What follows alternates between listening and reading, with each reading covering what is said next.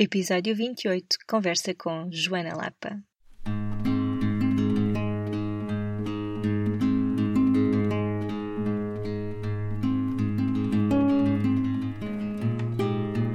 Olá, eu sou a Cláudia e este é o Oficina Podcast. Todas as semanas trago-te um convidado a uma reflexão que te vão ajudar a viver de uma forma mais simples, feliz e consciente. No Oficina não existem verdades absolutas e aqui tudo é uma descoberta.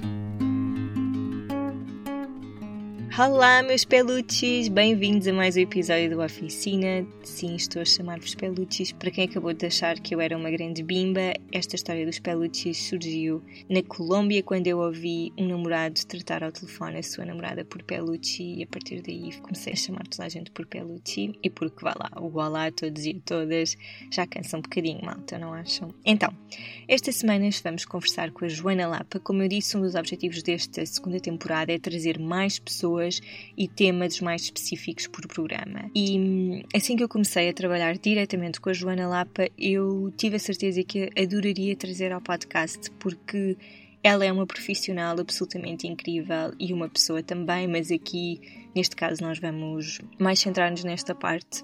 Eu já disse isto à Joana 300 vezes, digo várias vezes ao dia, se for preciso. Eu nunca trabalhei com uma pessoa que fosse tão disponível para ouvir a minha opinião. No sentido em que, e se vocês fizerem as vossas contas e juntarem um mais um, vão perceber que no projeto em que eu estou a trabalhar com a Joana, concretamente, e que eu não posso dizer qual é, mas vocês já devem ter percebido, e que quando estamos a falar de design, normalmente tenho a sensação que as pessoas têm um ego muito grande e que gostam de levar as suas ideias para a frente.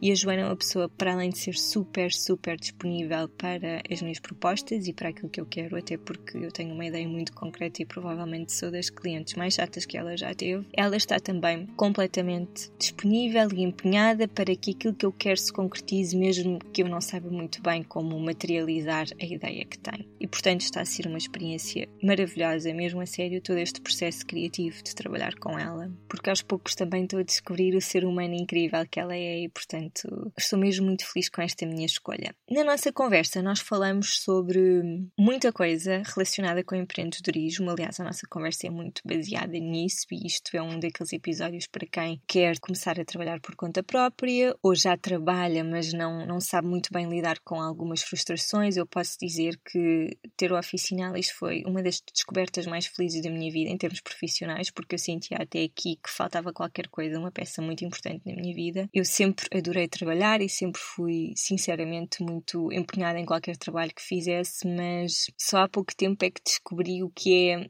sentir isso num projeto meu e todo, toda a energia que se coloca. E nesta conversa nós falamos muito da realidade que é ter um negócio e de como nem sempre é tudo cor-de-rosa e fácil, antes pelo contrário. E portanto acho que isto é um episódio muito bom para hum, todas as pessoas que querem dar o salto ou que já deram o salto. E também nós falamos sobre redes sociais, eu sinto que é um tema que vai estar muito presente nesta segunda temporada. Falamos da não importância que devemos dar ao, ao nosso número nas redes sociais e, e, de como todos nós temos uma responsabilidade de deixar a nossa marca no mundo, independentemente de não termos o nosso próprio negócio. Espero que gostem desta conversa, que se inspirem e que se apaixonem pela Joana Lapa, porque eu estou apaixonada.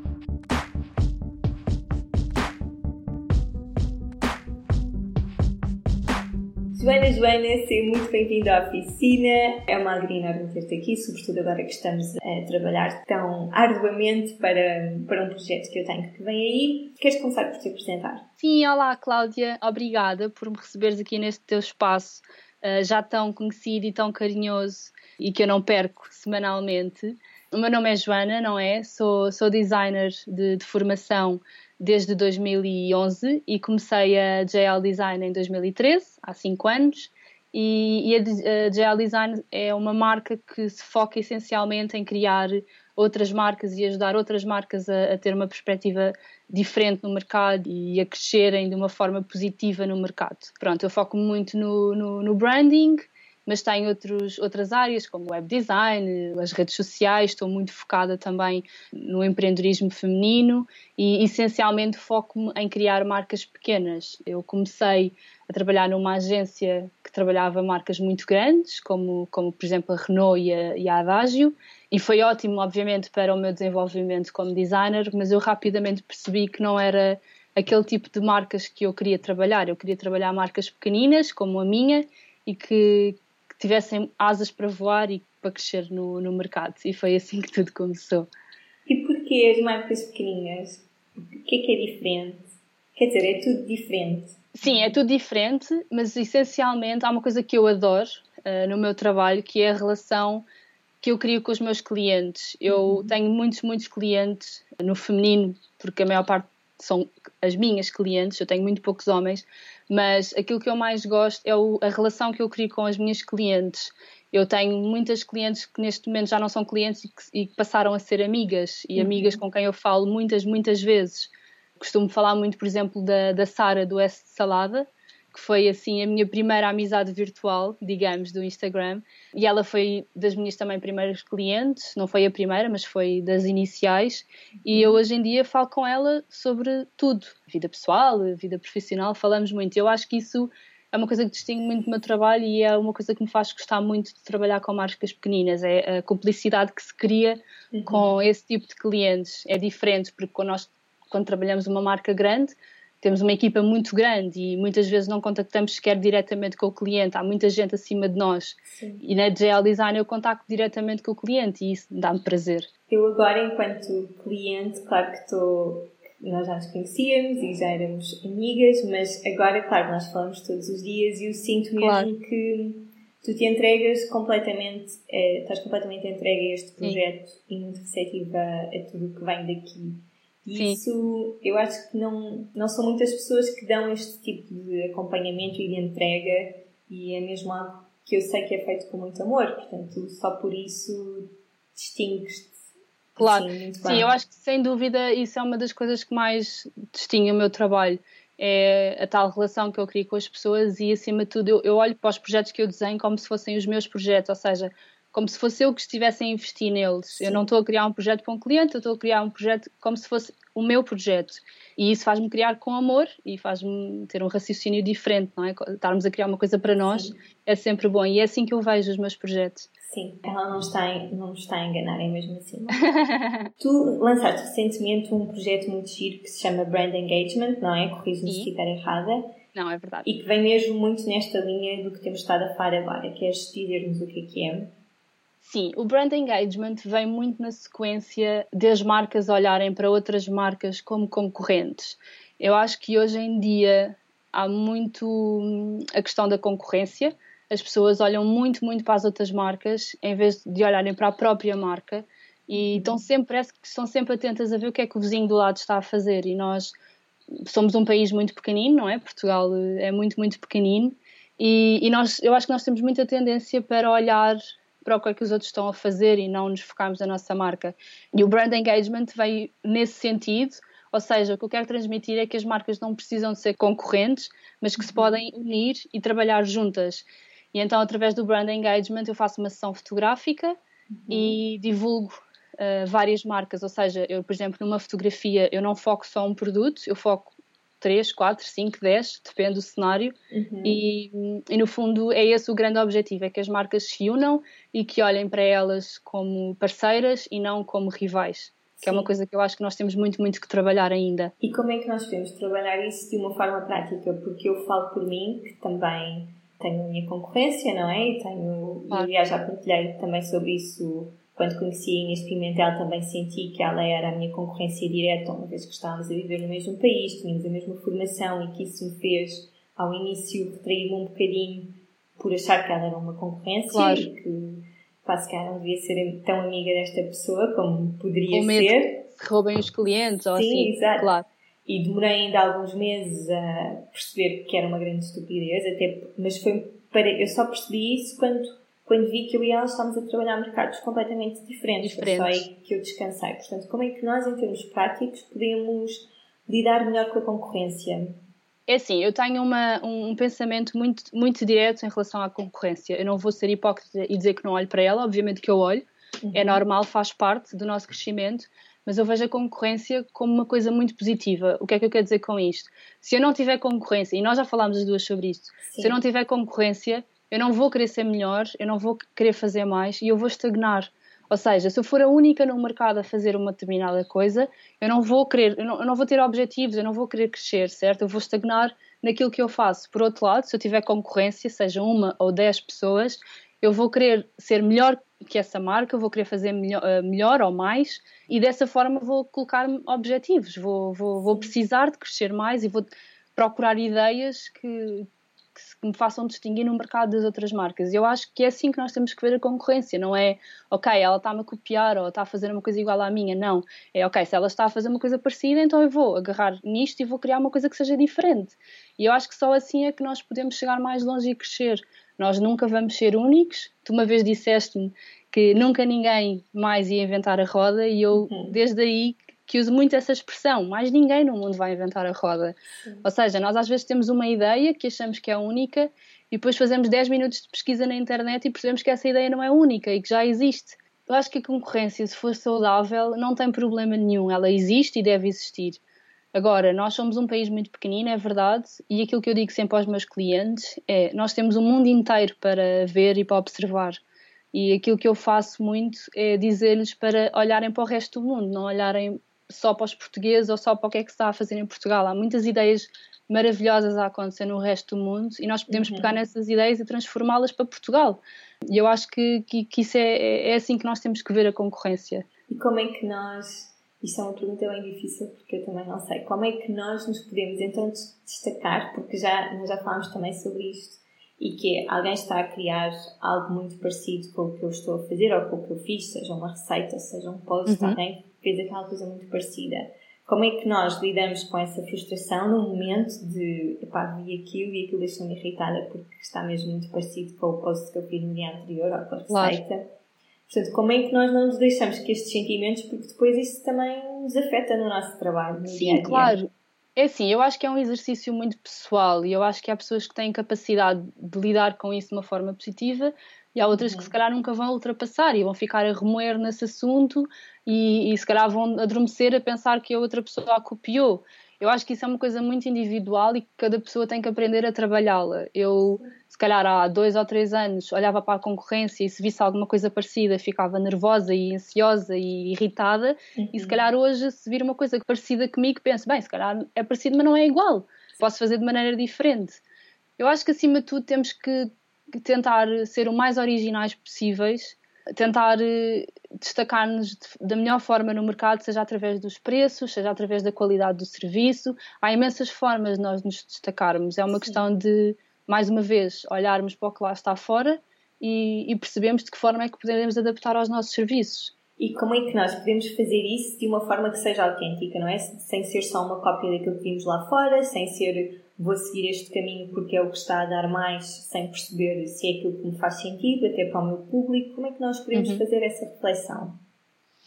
É assim, eu acho que acima de tudo todos nós temos a nossa personalidade e todos nós temos a, forma, a nossa forma de estar na vida. Se eu gosto de desenhar flores, eu se calhar posso agarrar na característica de flores, não é? E associar as flores à minha marca, como há muita gente que, que chega a mim, por exemplo, porque quer padrões, porque é uma coisa que eu associo muito à minha marca, é o desenvolvimento de padrões. Se calhar, por exemplo, no teu caso, numa health coach, há, há pessoas mais ligadas à alimentação, outras pessoas ligadas mais ao exercício físico, outras pessoas ligadas mais à espiritualidade. Há imensas formas de nós nos destacarmos. Podem existir 10 health coaches, mas essas health coaches fazerem coisas diferentes umas das outras. Se calhar uma pessoa que procure mais a espiritualidade vai procurar uma health coach que, que, que não seja tão focada na alimentação e, e, isto é válido para todas as áreas uh, de negócio, não é? Podem existir 10 marcas de almofadas, mas essas 10 marcas todas podem ser diferentes, nem que seja ou pelo preço, ou pelo tecido que usam, ou pelas cores, ou pelos padrões.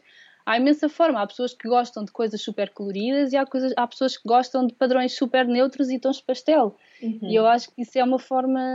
Há muitas formas de nós nos distinguirmos no mercado. Sim.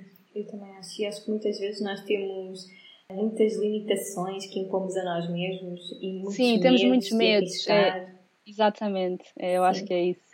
E eu acho também, muitas vezes, que os públicos se podem cruzar, não é? Que pessoas que me acompanham podem acompanhar outras health coaches e, num momento, trabalharem comigo e, noutros, trabalharem Sem com... dúvida. Porque estão mais alinhadas com essa pessoa, portanto... Sim, sem dúvida. Eu posso dizer que houve uma vez que estava com muito trabalho e não, e não tinha capacidade de resposta porque tinha um orçamento para, para um website. E, e lembro-me perfeitamente de pedir um orçamento em, em nome de Joana, de GL Design, uhum. a, uma, a uma pessoa que era a minha concorrente, pedi-lhe um orçamento e eu não, não vejo, por acaso esse projeto acabou por nem se concretizar, mas uh, para mim aquilo era natural não, não vi mal nenhum nisso. Eu não tinha capacidade de resposta porque não fazer em parceria, não é? Sim. E, e é tal coisa, não é, é, saudável. Em que é que neste mundo de ser freelancer, não é? Tu vives em Londres já há algum tempo. Sim. Em que, é onde é que nós podemos aprender com o que está a acontecer em Londres, não é? Que também é um mercado muito muito Bem, mais... Londres é, é assim o centro do mundo, não é? Sim. Eu, eu gosto muito de, de Portugal, como é óbvio, estou lá, passo aí muito, muito tempo agora vou 20 dias e, e vou, vou regularmente, mas eu acho que há muitas vantagens de eu viver aqui. Eu tenho acesso a muitas, muitas inspirações e isso no meu uhum. trabalho é uma coisa muito importante.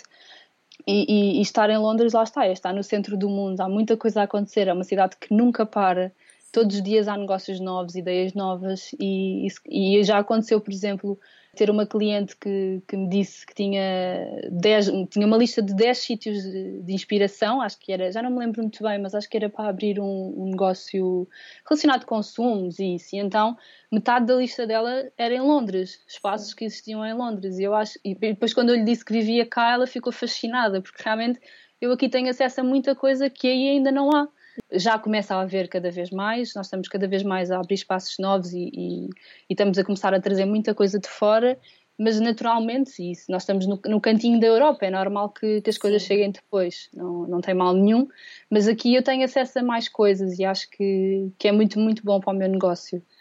E em que é que nós, empreendedoras portuguesas, podemos ser mais ou adotar ou, ou inspirar-nos nos empreendedores daí, não é? Porque há tanta. Acho que para já têm muito menos medo de, Sim. de arriscar, não é? É assim, também tem, eu acho que também têm medo, menos medo porque, é assim, nós somos muito poucos. Nós, por exemplo, se olharmos para os Estados Unidos, é rara a pessoa que lança um negócio e que não tem sucesso, porque o mercado é tão, tão grande que uhum. vai sempre haver clientes e isso é um medo muito natural. Mas eu acho que era aquilo que nós falávamos há bocadinho. É, eu acho que se nós tivermos um produto mesmo de qualidade e, acima de tudo, um produto no qual nós acreditamos, nós não temos que ter medo. Não temos que ter medo de pedir dinheiro, não temos que ter medo de oferecer o que quer que seja, porque nós acreditamos no nosso produto e no nosso serviço. E, e eu acho que isso é uma das principais chaves do sucesso: é nós acreditarmos naquilo que estamos a fazer e, claro, de, de dedicar-nos. Pronto, e depois é aproveitar um bocadinho as inspirações não, não, não para copiar nada disso, mas para percebermos que é possível fazer. Sim. Se os outros conseguem, nós também conseguimos. Exato. Achas que nós, nós agora estamos a falar num contexto empresarial, num contexto uhum. de freelancers ou de alguém que tem uma marca, achas que nós, enquanto seres individuais, mesmo que sejas uma senhora que trabalha atrás de um balcão no supermercado ou atrás de uma secretária, achas que nós, enquanto seres individuais, somos uma marca? Acho que isso é uma pergunta difícil, mas acho que sim. Acho que todos nós temos uma marca e acho que acima de tudo todos nós temos uma marca para deixar no mundo, seja sim. trabalhar atrás de uma caixa de supermercado, seja a criar um negócio. Uhum. Todos nós temos uma forma de estar diferente no mundo e por isso acho que sim, acho que somos cada um uma marca que se pode moldar ou não, uhum. uh, mas acho que sim, acho que somos cada um uma marca.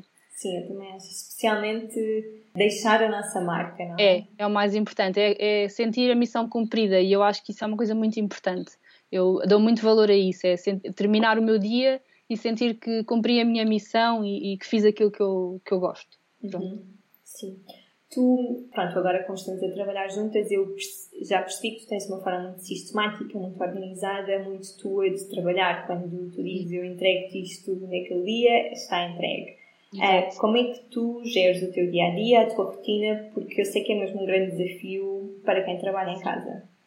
Sim, isso talvez seja das coisas mais difíceis e talvez seja a pergunta que mais me fazem. Sim. Não uh, as minhas clientes, mas se calhar os meus amigos.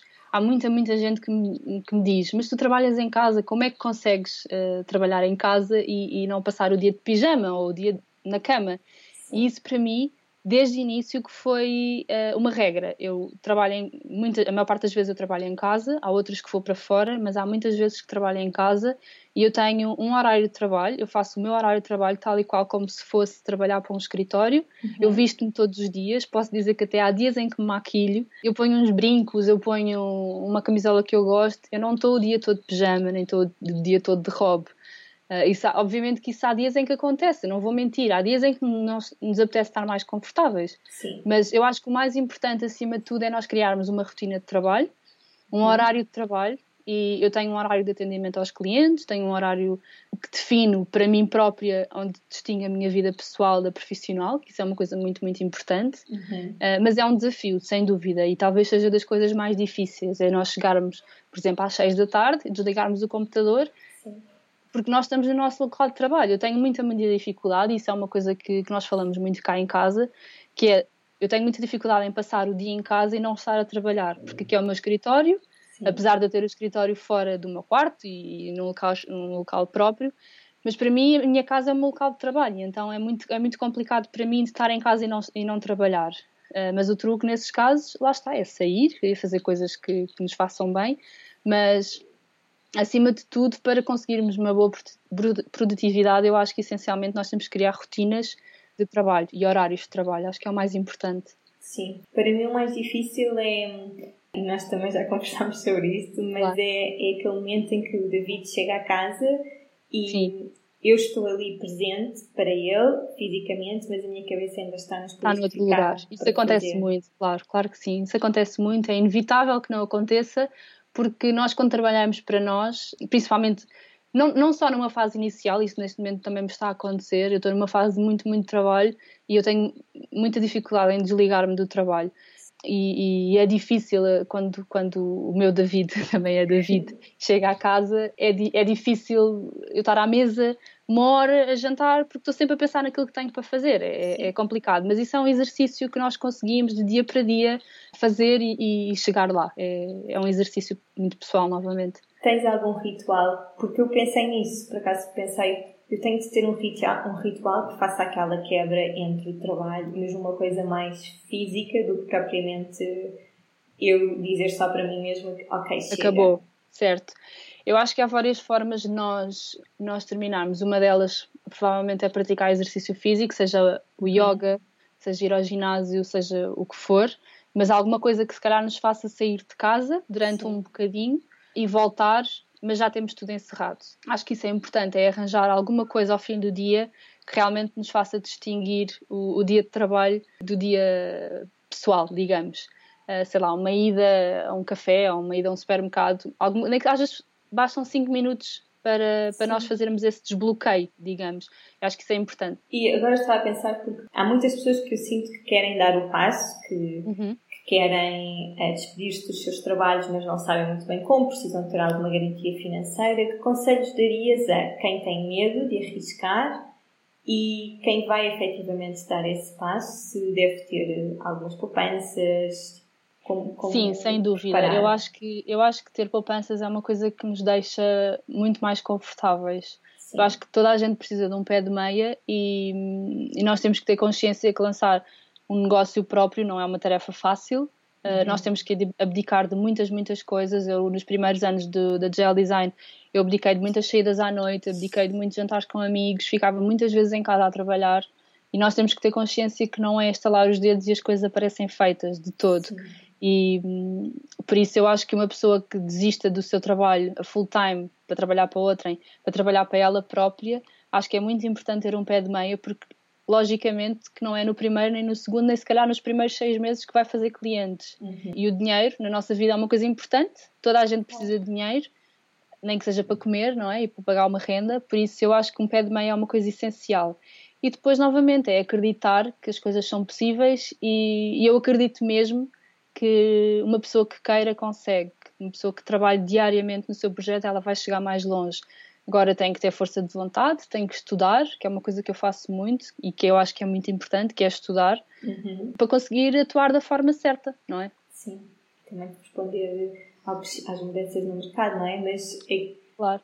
o que disseste de, de ter mesmo de dar o litro Sim. É muito verdade. E também é importante termos um parceiro ou uma parceira que nos acompanhe, que nos disponibilize tempo e que nos ature, digamos, Sim. porque nós vamos ter momentos baixos e, e muitas, muitas inseguranças e crises e ansiedades Sim. e tudo isso, e é preciso também termos alguém do nosso lado, seja um marido, seja um namorado, seja uma família, que nos dê essa mão, que nos apoie, não é? Acho que uhum. isso também é muito importante. Sim. Nas tuas redes sociais, tu também dás muitas dicas de como gerir melhor as nossas redes sociais, de como. Certo. Como é que. Eu, eu, sinto, porque eu também passo pelo mesmo, que, que as redes sociais são uma parte essencial no meu trabalho, nem sempre lido com elas da melhor forma, porque às vezes é mais um peso, mais uma preocupação de tenho de postar para o mundo não se esquecer de mim. Como é que nós podemos ser mais eficazes com as redes sociais sem nos deixarmos levar com aquela frustração de não, estar, não termos os seguidores que queríamos e os likes? Portanto, como. Olha, eu costumo dizer eh, às minhas amigas e, ao, e aos, aos meus clientes que hum, as pessoas preocupam-se demasiado com o número de seguidores que têm. Há pessoas que têm 100 mil seguidores e não têm clientes, e há pessoas que têm 100 seguidores e que os 100, clientes, 100 seguidores são clientes dela. Uhum. E isso para mim é o mais importante. Eu já digo isso há muito tempo e muitas vezes que é é mais importante nós termos seguidores que sejam nossos clientes do que seguidores que olhem simplesmente para o nosso post. Isso não nos interessa. Nós podemos ter mil seguidores, se todos esses seguidores forem nossos clientes, está perfeito, não precisamos de 10 mil. E isso é o mais importante depois, acima de tudo, eu acho que é muito importante também percebermos o que é que está a acontecer, ou seja, aquilo que acontece hoje não é aquilo que vai acontecer amanhã nas redes sociais. Uhum. Temos o tal pesadelo do algoritmo, que é uma coisa muito, muito difícil de perceber e que está em constante alteração e em constante mudança. E, e uma das coisas que eu, que eu me obrigo semanalmente é dedicar algum tempo a estudar. Nós, uhum. uh, nós temos todo o acesso e mais algum à internet, temos todo o acesso e mais algum à informação. Eu acho que quem tem uma marca é fundamental que perca algum tempo a pesquisar e se tem uma dúvida sobre determinado assunto, ou como colocar um hashtag, ou quantos pode colocar, ou porque é que aparece isto e não aparece aquele outro. Eu acho que toda essa informação está na internet e é uma questão, e gratuita muitas vezes, Sim. é uma questão de nós nos sentarmos e dedicarmos tempo a perceber como é que as redes, uh, redes sociais funcionam. Claro que há pessoas que têm mais facilidade do que outras. Para mim, a, a, a forma mais eficaz de nós estarmos presentes e de continuarmos a ter uma vida sem ser 100% focada nas redes sociais é com planeamento. Uhum. Eu sou a chata do planeamento, estou constantemente a falar nisso, mas é sem dúvida uma coisa que muda mesmo a nossa vida. Nós Sim. dedicarmos dois dias por mês a em que nesses dois dias só, só nos dedicamos a, a fazer o, o, planeamento das nossas redes sociais, o resto do mês nós não precisamos estar preocupados com isso. Uhum. Ou seja, já existem aplicações que fazem o, o, post, que publicam o post automaticamente e isso permite com que nós não tenhamos que estar constantemente 24 horas sobre 24 horas nas redes sociais, que é uma coisa muito cansativa uhum. e muito, muito exaustiva. Por isso, planeamento, acima de tudo, é o que eu acho que seja o mais importante. Sim, e eu acho que também é assumir que é uma, é uma faceta do nosso trabalho, é uma parte do nosso trabalho, não é? Se temos uma Sim. marca. Eu posso dizer que 90% dos meus clientes vêm do Instagram e, e, isso é um bolo muito grande. Eu, quando vem um cliente novo, quando me pedem um orçamento ou quando me mandam um e-mail, a primeira pergunta que eu faço é sempre de onde é que, de onde é que essa pessoa chegou, como é que me conheceu, porque é, é, isso que eu preciso de saber, de onde é que vêm os meus clientes, que é para saber onde é que posso apostar mais. Uhum. E 90% vêm do Instagram. E isso reflete que, das duas, uma, que estou a fazer um bom trabalho. Sim. E que é lá que estão os meus clientes. E se é lá que estão os meus clientes, eu não posso estar um dia sem publicar. Eu tenho que publicar claro. todos os dias. Também não precisamos de publicar cinco vezes ao dia. Isso também não é bom. Uhum. Mas precisamos de publicar, acima de tudo, com consistência. Isso é o mais importante, que é para as pessoas não se esquecerem de nós, porque facilmente nas redes sociais se esquecem, não é? Se nós não, tiver, não tivermos lá, somos esquecidos, isso é óbvio. Sim. E como é que isto é uma pergunta difícil? Pelo menos para mim foi bastante difícil de perceber. Quando eu lancei o Oficinales, eu tinha uma ideia do meu público-alvo já definida, com quem é que queria trabalhar. E depois percebi com o tempo, à medida que. Uh, era outro. Que as pessoas foram chegando até mim, que era outro. Portanto, certo. como é que como saber qual é que é o nosso público-alvo e como adaptar isso, não é? Porque é sempre claro. uma surpresa. Claro, é assim, acima, hoje em dia já, já, há muitos, já há muitas aplicações que nos mostram estas as estatísticas uhum. e, e, nessas aplicações mostram-nos se são homens, se são mulheres, que faixa etária têm, uh, pronto, isso é assim o mais direto, digamos.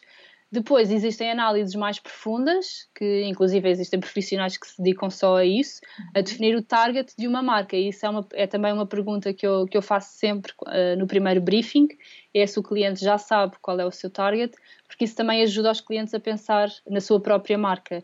E nós termos um target definido é uma coisa muito importante. Acima de tudo, temos que perceber o que é que é o nosso produto e a quem é que esse produto vai interessar.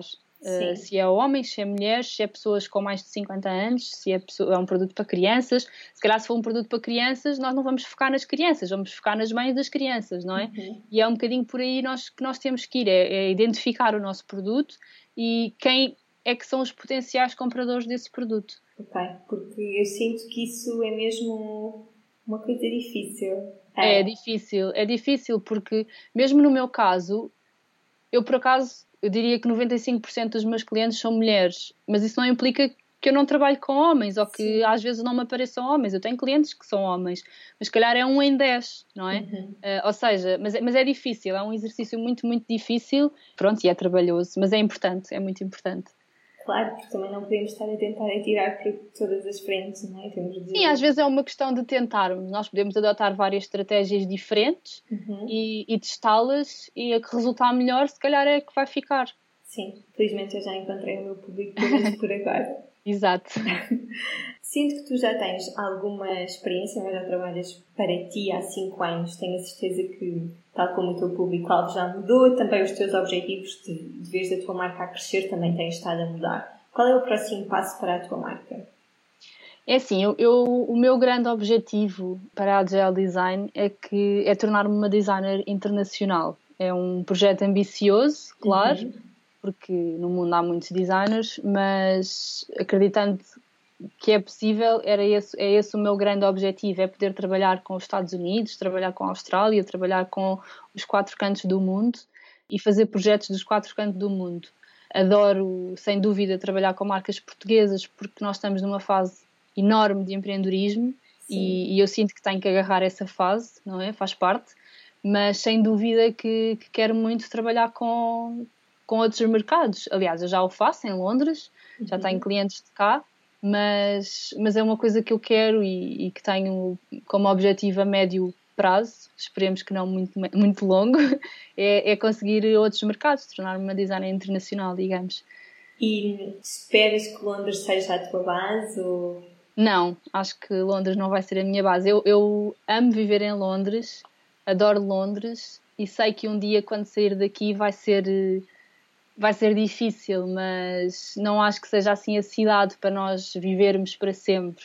Uhum. Uh, por vários imensos motivos que podíamos ficar aqui horas a falar, mas sinto que vou ficar aqui ainda mais tempo uhum. e é aqui que eu quero ficar. Não me arrependo por um único segundo de estar aqui e sinto que, que esta é a fase para estar aqui.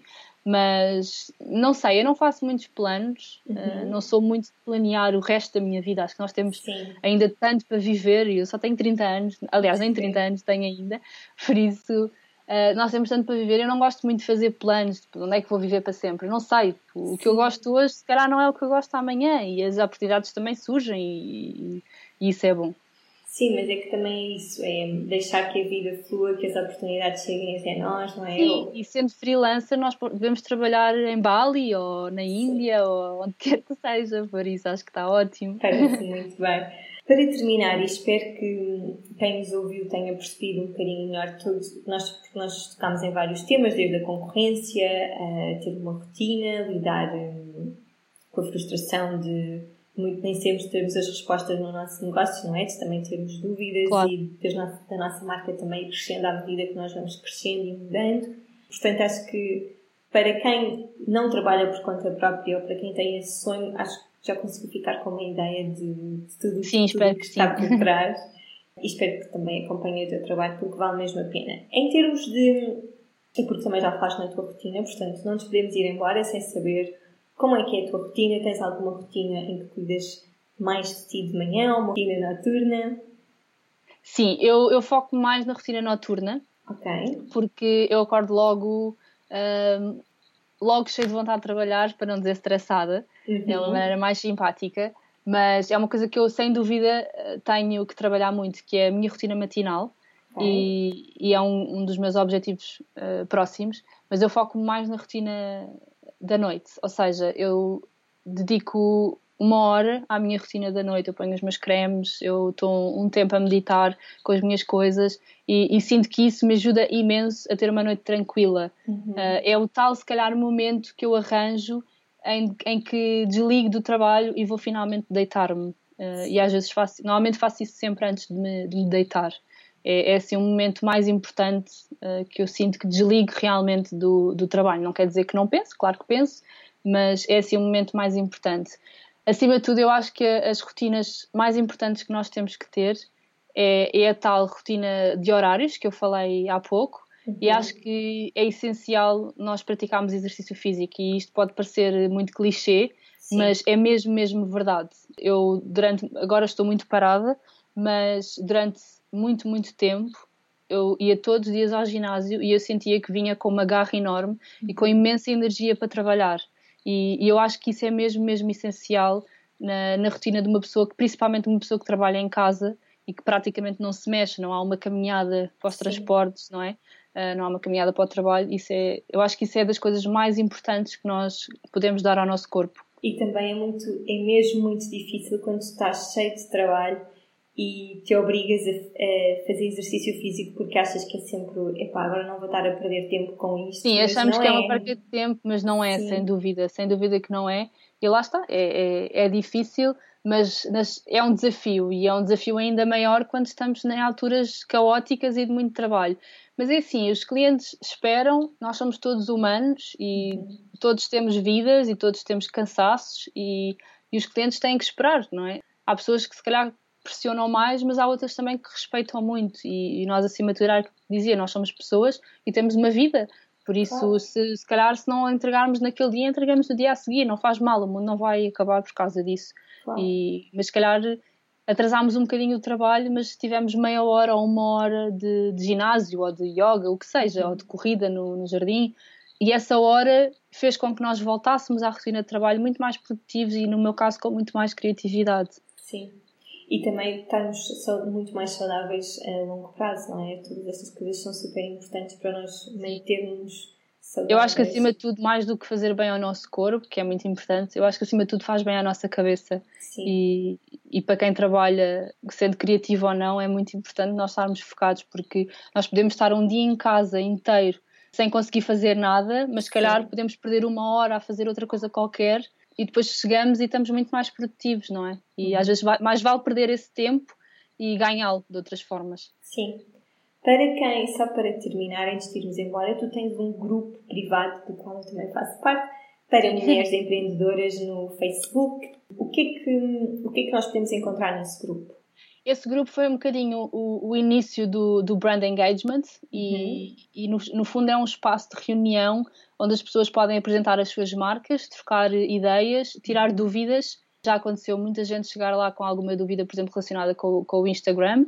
E, e, acima de tudo é um espaço de partilha onde as pessoas se podem apresentar e, e, trocar ideias, que, que eu acho que é uma coisa que faz muita falta, é nós perdermos tempo a trocar ideias umas com as outras.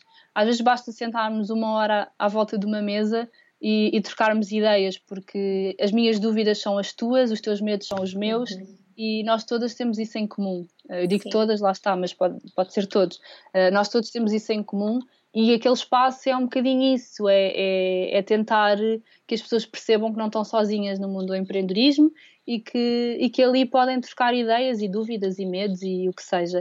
E também é uma forma de eu ajudar mais pessoas que não sejam meus clientes, de partilhar mais informação uhum. e, e de se calhar de chegar a mais pessoas.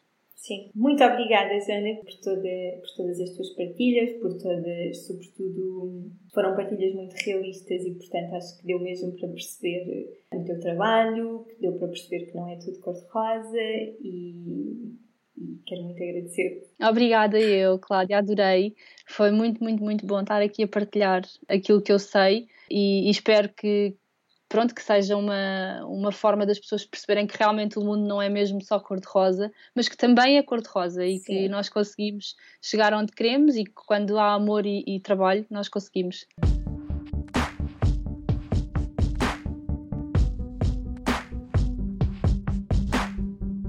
E pronto, antes de irmos embora, temos claro de ler as reviews desta semana, eu vou ser muito rápida. Vamos começar com a Rita S. Held, que diz: Encontrei o Oficina por acaso. E que acaso mais belo. Comecei a ouvir e não parei enquanto não pus a primeira temporada em dia. E assim começou a minha descoberta neste mundo dos podcasts. Obrigada, Cláudia, por estares a colocar no mundo um trabalho tão bonito. Obrigada eu, querida Rita. Eu fico sempre hum, super eh, num shitex quando alguém me diz que o Oficina foi o primeiro podcast que eu vi. Eu fico mesmo feliz. E hum, há realmente um mundo enorme de podcasts por aí e eu espero que, que este seja mesmo um formato onde tu aprendes muita coisa. Depois vamos para a Carla Magina. Olá, Carla, um beijinho e Cris. Obrigada por continuar com estas maravilhosas partilhas. Bem-vinda à segunda temporada. Muito obrigada, muito obrigada, Rita e Carla, porque hum, com estas reviews vocês ajudam a que o podcast chegue a mais pessoas e é isto que nós queremos, não é? Nós queremos que esta comunidade continue a crescer, mas a crescer de uma forma bonita como tem crescido até agora. Eu não quero que cresça, eu não o meu sonho não é que isto cresça em número, mas que cresça em amor, que cresça em partilhas, que cresça em pequenas mudanças que vamos todas fazendo e crescendo juntas. Já sabem, partilhem o episódio com todos os vossos amigos e família que sejam empreendedores ou que estejam a pensar dar o salto. Deixem a vossa review do podcast no iTunes e tenham um dia cheio de sol interior.